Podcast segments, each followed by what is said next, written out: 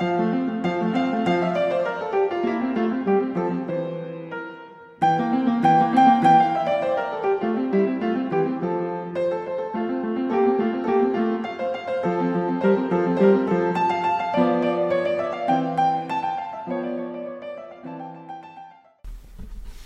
我是 Ada，欢迎来到 Ada 说话。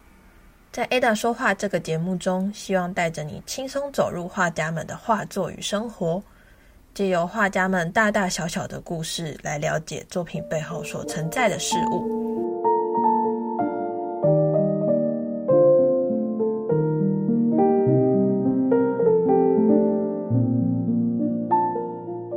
本频道主要会以西洋艺术为主讲。跟你聊聊在不同时空背景下，世界对于画家们的影响，也会带着你用耳朵去赏画，了解蕴藏在美之下的寓意与巧思，并希望透过这个频道，让艺术作品更贴近你我的生活。或许在你上下班通勤、假日午后的放空时间，能够让我参与这些零碎的时间，一起聊聊画家，一起聊聊画。之所以会催生出这个节目，是因为我跟我的朋友非常喜欢窝在书店啊、图书馆看艺术相关的书，是那种只要沉浸进去就可以一起看着一本书叽叽喳喳的讨论半小时之久的程度。每次多了解了什么，都会在内心大喊：“这也太有趣了吧！”